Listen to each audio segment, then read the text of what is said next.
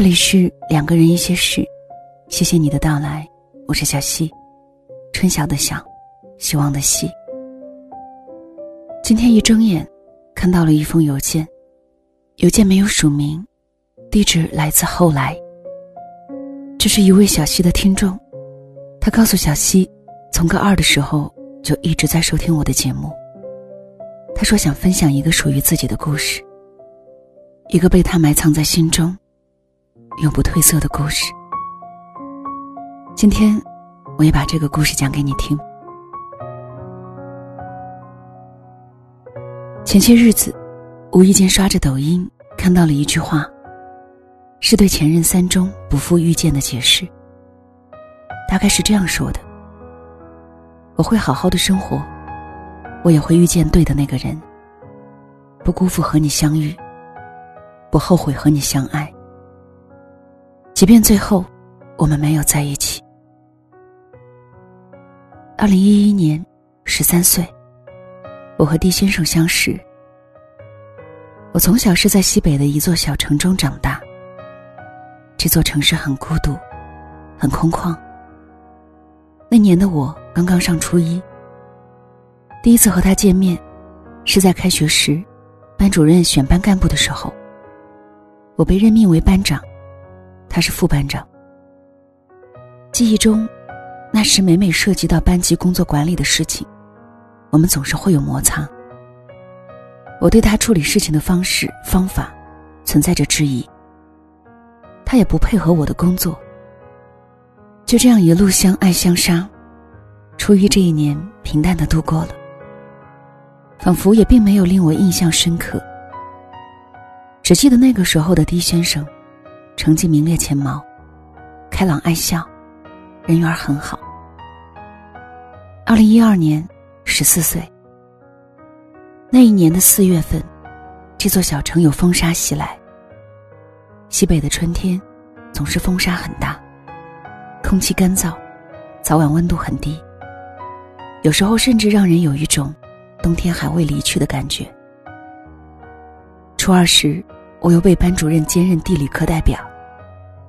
而他因为之前工作的疏忽，被撤了副班长，变成了生物课代表。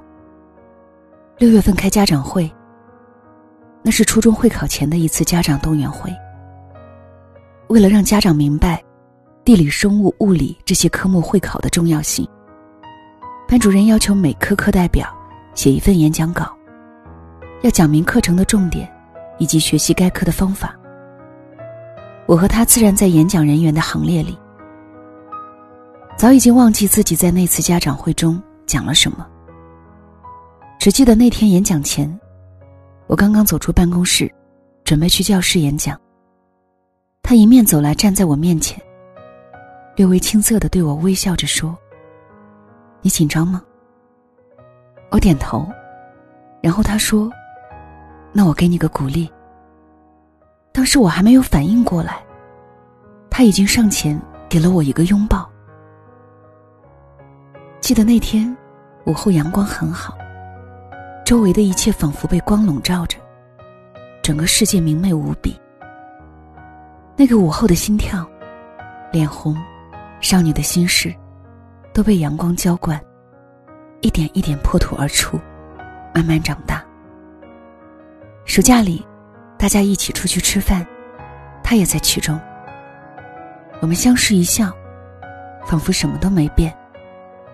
可我深知，有些东西早已经改变。二零一三年十五岁，时光遣散了故人，变更了季节。这一年，我迎来了人生中第一次小小的转折——中考。像是一觉睡醒后记不太清的梦境，并不是很想回忆。初三上学期，中秋节的那天晚上。很多秘密都被解开。少年对少女说出了喜欢。大概这便是年少时最开心的事情。你暗恋的人，也在喜欢着你。好像在那一刻，全世界都变得美好难忘。我和丁先生的关系，也因为彼此表明心迹，而越来越近。他会在我过马路回家的时候，拉着我的胳膊，因为我总是不看车。每一个午后一起去吃饭，他会不断的给我夹菜，直到看到我的碗里面堆了一层又一层，才满足的对我笑。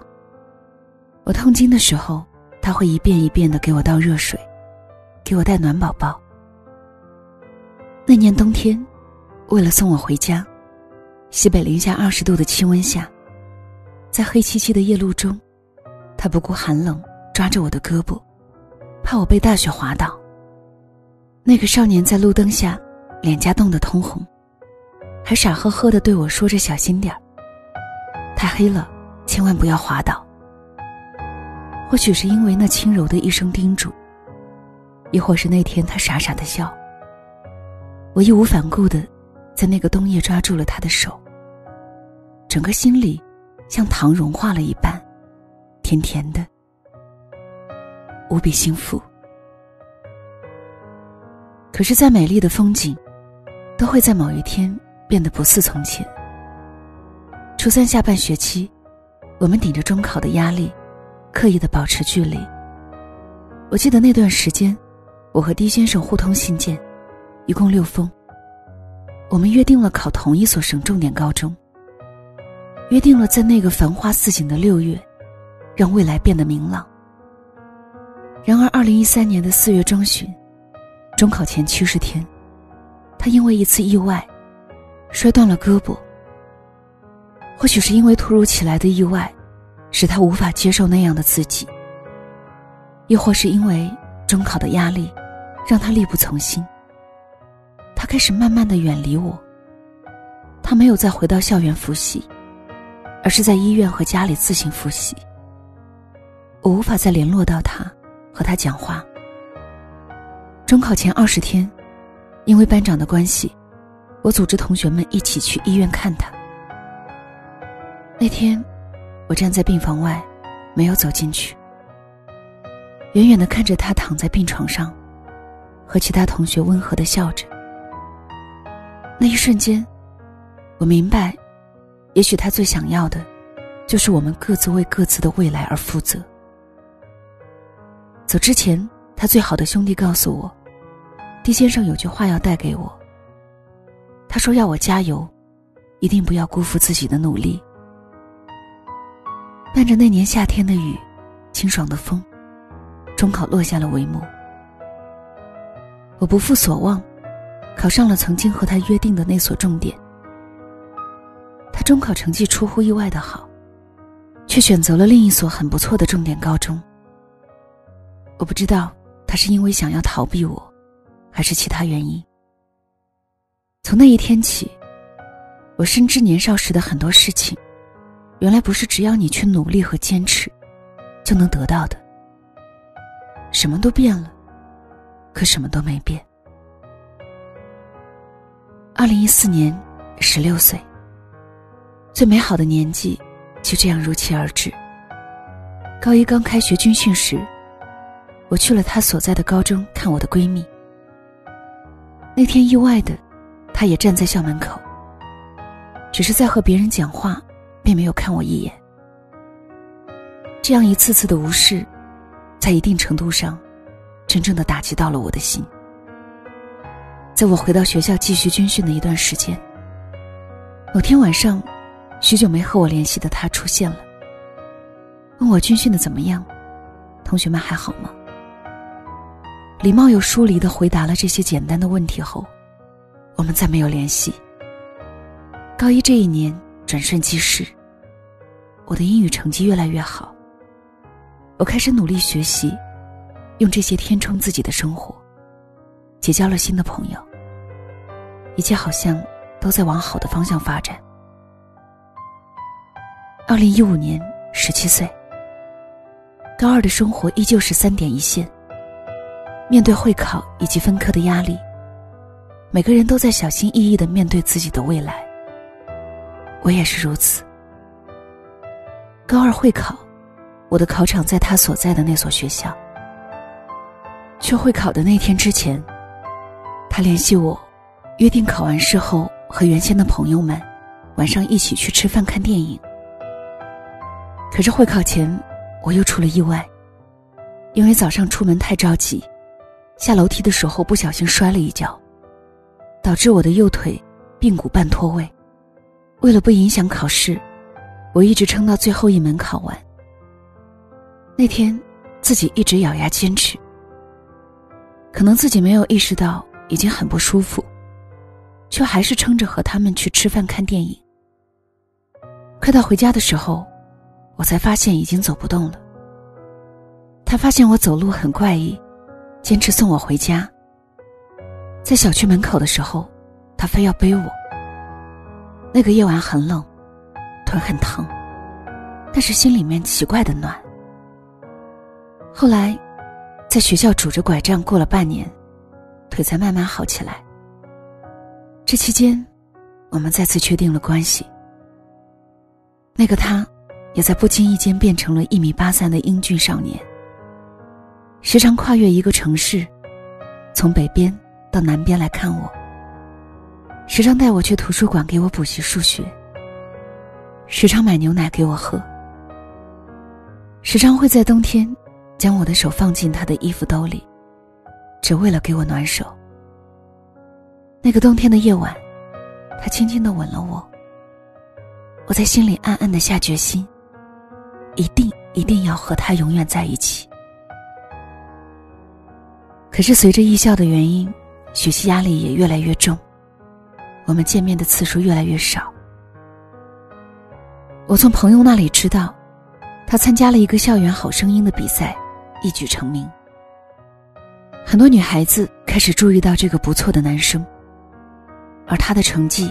也在这个过程中慢慢掉了下来。他变得不像他了。高二的第二学期结束，我跟他提出了分手。他的消息，我不再主动打听。他的故事，我不再逢人提起。我想，他始终是我记忆中喜欢着、念着的那个最好的男孩。仅此而已。二零一六年，十八岁。十八岁是明媚的，也是疼痛的。高三这一年，我把精力全部投身于学习之中。我们之间共同朋友很多，我听说他似乎有些堕落了，又交了一个女朋友，可是只好了几天。我们依旧心照不宣的互不打扰，在各自的小世界，惶惶不可终日。二零一六年，伴随着青春的盛大落幕，高考来临。高考前夕，他又回头找我，给我鼓励。我突然发现，这么多年，兜兜转转，好像还是他。于是我们再次和好。高考完那天晚上，我和 D 先生还有其他朋友一起出去玩，出去聊天，像是要给自己的青春画一个完美的句号。六月九日，我们再次在一起。作为我的男朋友，狄先生几乎每天都带我去篮球场，看他打篮球。我们牵手走过了这座西北小城的很多街道，仿佛要一直这样到老。他为我亲手做了一个 DIY 的房子模型，说要在将来给我一个家。他为我唱着我最喜爱的歌。从林宥嘉的说谎，到林俊杰的那些年很冒险的梦。高考成绩下来后，我的成绩并没有预想中的好。我和他志愿双双滑档。他考上了本省的一所大学，而我则去往了南方的一所大学。我们共赴未来，却又各自为营。就这样，我们再次从曾经的异乡。变成了如今的异地。二零一七年，十九岁。我一直以为从校服走到婚纱的会是我们，可是事与愿违。这一年，我们再次分手了。起初还是一样，每天互相想念着对方，互道早安、午安、晚安。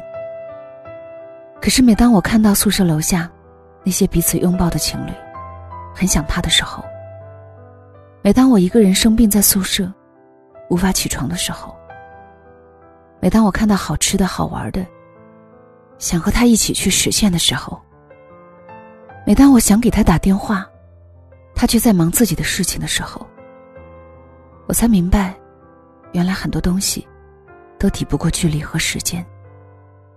原来再用力的爱情，都不一定会有好的结果。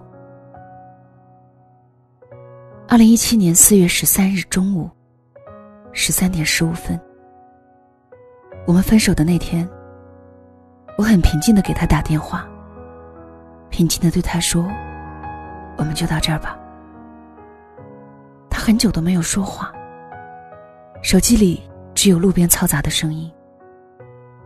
他说：“好，祝我幸福。希望今后没有他在我身边。”我能够好好的照顾自己，真正的找一个爱我、珍惜我、对我好的男孩，一定要幸福。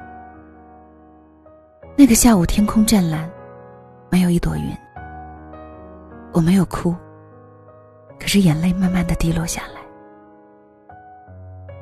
你要相信，这不是我的本意。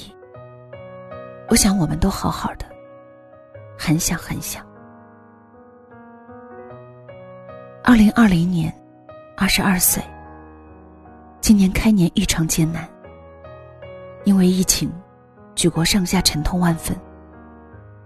一月底，我收到了一条短信，归属地是他的城市，还是熟悉的号码，却没有署名。他知道我在湖北上学。他问我回家了没有，现在是否安好，男朋友是否安好。我用心的回答了他。愿他和他的他，也能够一切安好。我们都要好好的，不是吗？狄先生，喜欢他的那些年，从十三岁到十九岁，从齐耳短发，到齐腰长发，从青春的初始，到青春的结尾，从近在咫尺到遥不可及。从无话不说，到无话可说。一转眼，我们都已相识十年。他只与我，早已是超越了爱情的存在。现在的我们各自幸福，各自努力。我从不后悔曾经相遇、相识、相知与相爱。只是难过一切匆匆不留痕。今后愿我们各自安好，彼此珍重。谢谢，再见。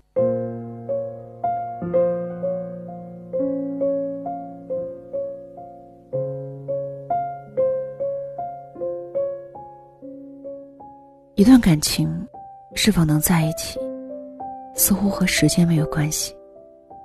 无论在一起了一年、两年，甚至是十年，兜兜转转，似乎还是那个人。可是兜兜转转，那个人却不在身边了。时间真的是一个最强大的魔术师，所有的一切，人、情感，都玩弄在他的掌骨之间。邮件的最后，女孩子告诉我：“小溪姐，谢谢你能聆听我的故事。或许他之于我是独特的存在。十年了。”他还是在我心中的某个角落。我们身边都有了另一个男孩和女孩，各自都过着该过的生活。只是我深深明白，再美好的故事，都得有个结局。而这个结局，至于我们，或许就是最好的吧。那些你很冒险的梦，我陪你去疯过。如此已经足够。